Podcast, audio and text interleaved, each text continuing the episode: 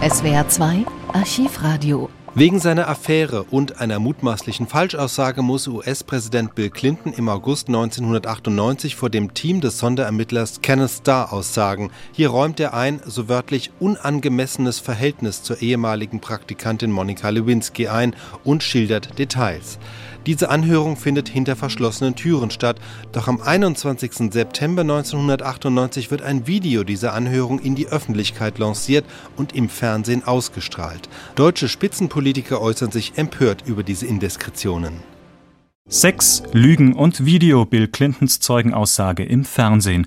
Es war heute der Quotenhit in den Vereinigten Staaten Bill Clintons Aussage zu seinem Verhältnis mit Monika Lewinsky. Es ist der vorläufige Höhepunkt der Affäre. Der Präsident der amerikanischen Öffentlichkeit vorgeführt, wie er unter Eid vor der Grand Jury aussagte.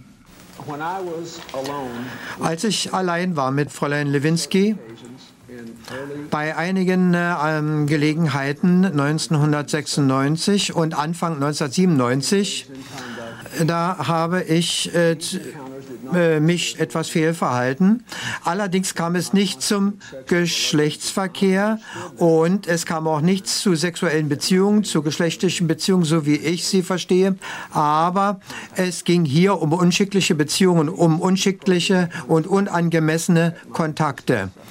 Ich äh, ähm, gebe zu, dass dieses Verhalten falsch war und ich übernehme die volle Verantwortung. Präsident Bill Clinton sprach und keiner hörte zu. Vor der UNO-Vollversammlung hielt er heute eine Rede über die Bekämpfung des internationalen Terrorismus.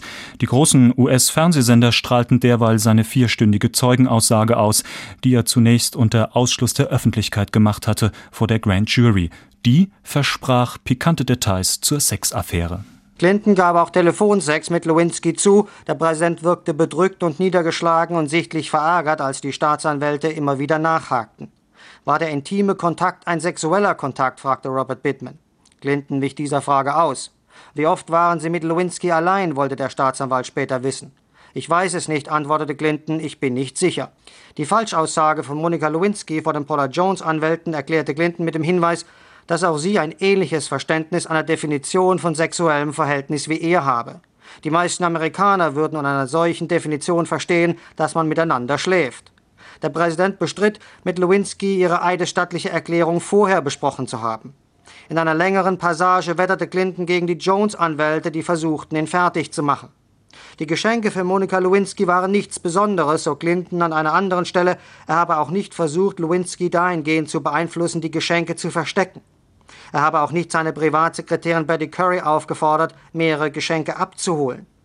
Curry war nach eigener Aussage eines Tages im Watergate Apartment von Lewinsky aufgetaucht, hatte einige Präsente abgeholt und sie daheim unterm Bett versteckt. Die Ausstrahlung des Videos ist umstritten, zumal die Aussage Clintons schon vorher bekannt war. Die Republikaner im Rechtsausschuss des Repräsentantenhauses rechtfertigen den Schritt mit dem Hinweis, dass die Öffentlichkeit ein Recht habe, alle Fakten zu kennen daher auch die Freigabe von weiteren 2800 Seiten aus dem Star Report. Doch viele Beobachter sind mittlerweile der Auffassung, dass die Publikation des Clinton-Videos sowie des Star-Reports eine politische Entscheidung der Republikaner war, um Clinton zu demontieren und vor allem die Meinungsbildung im Land zu beeinflussen. Noch ist eine überzeugende Mehrheit der Amerikaner gegen eine Amtsenthebung des Präsidenten, und solange die Umfragen zugunsten Clintons ausfallen, können die Republikaner nicht zum entscheidenden Schlag ausholen. Der frühere Rechtsberater im Weißen Haus, Lloyd Cutler, bezeichnete den Vorgang als einmalig. Die Freigabe des Clinton-Videos sei lediglich erfolgt, um die öffentliche Meinung zu verändern. Nicht einmal alle Mitglieder des Rechtsausschusses hätten sämtliches Material gesehen. Das Unverständnis über die amerikanische Umgehensweise mit der Clinton-Lewinsky-Affäre bringt auch hier in Deutschland Politiker jeglicher Parteikouleur dazu, sich mit einer Heftigkeit zu äußern, die die im momentanen Wahlkampf angeschlagenen Töne noch weit übertrifft. Zum Beispiel Bundeskanzler Helmut Kohl. Ich finde das Ganze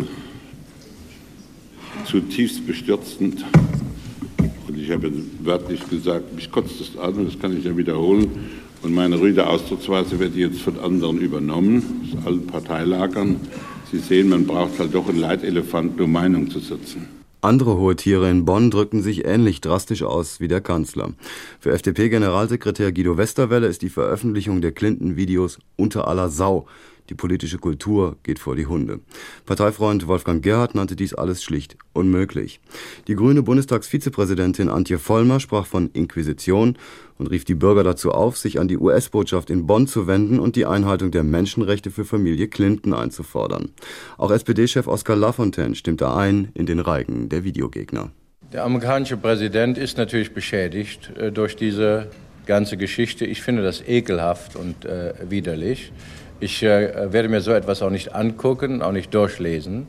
Und ich hoffe, dass äh, in Amerika eine Diskussion einsetzt, dass jeder, der in einem Amte ist, auch ein Recht auf Privatsphäre hat und dass äh, es keinen politischen Grund gibt, eben elementare Rechte praktisch außer Kraft zu setzen. Grünen Vorstandssprecherin Gundula Röstl sieht das ähnlich und appellierte an ZDF-Intendant Dieter Stolte, das Video keinesfalls zu zeigen.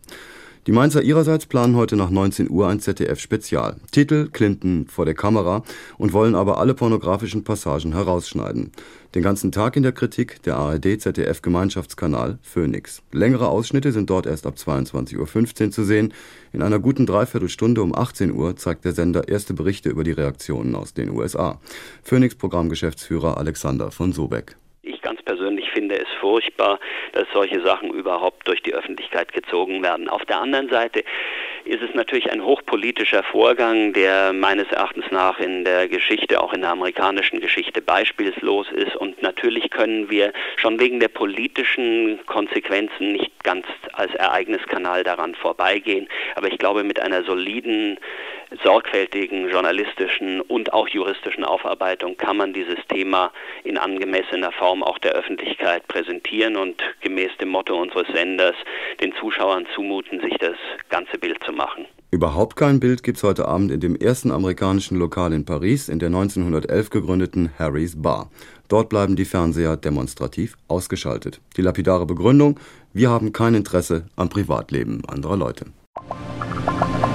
Sonderermittler Kenneth Starr wird bald darauf in seinem Abschlussbericht die Einleitung eines Amtsenthebungsverfahrens gegen Bill Clinton empfehlen.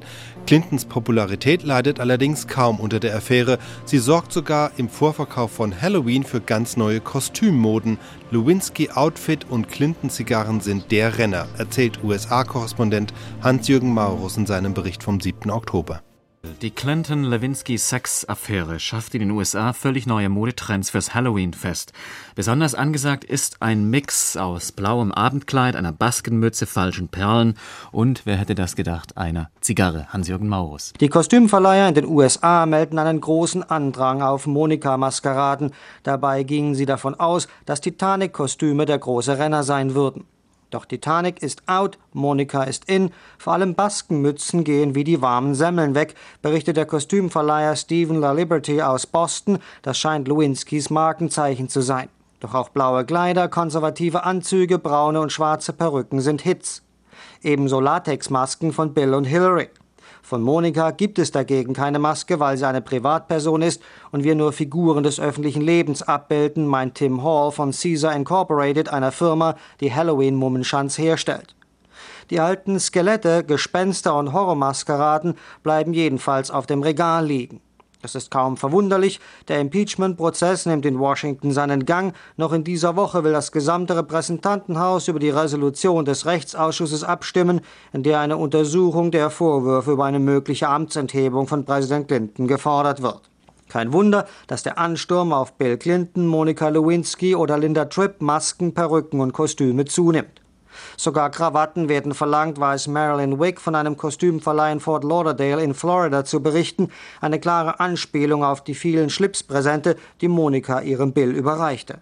Und vergessen Sie nicht, einer der Staatsanwälte mutmaßte sogar, dass zwei spezifische Krawatten, die Clinton bzw. ein Angestellter des Weißen Hauses trugen, eine Art geheime Botschaft übermitteln sollten. Volvo-fahrende Liberale haben es auf Kostüme von Sonderstaatsanwalt Kenneth Starr abgesehen, beobachtet Mary Papayutu aus einem Geschäft in Chicago. Sie wollen sich mit dem Präsidenten solidarisch erklären.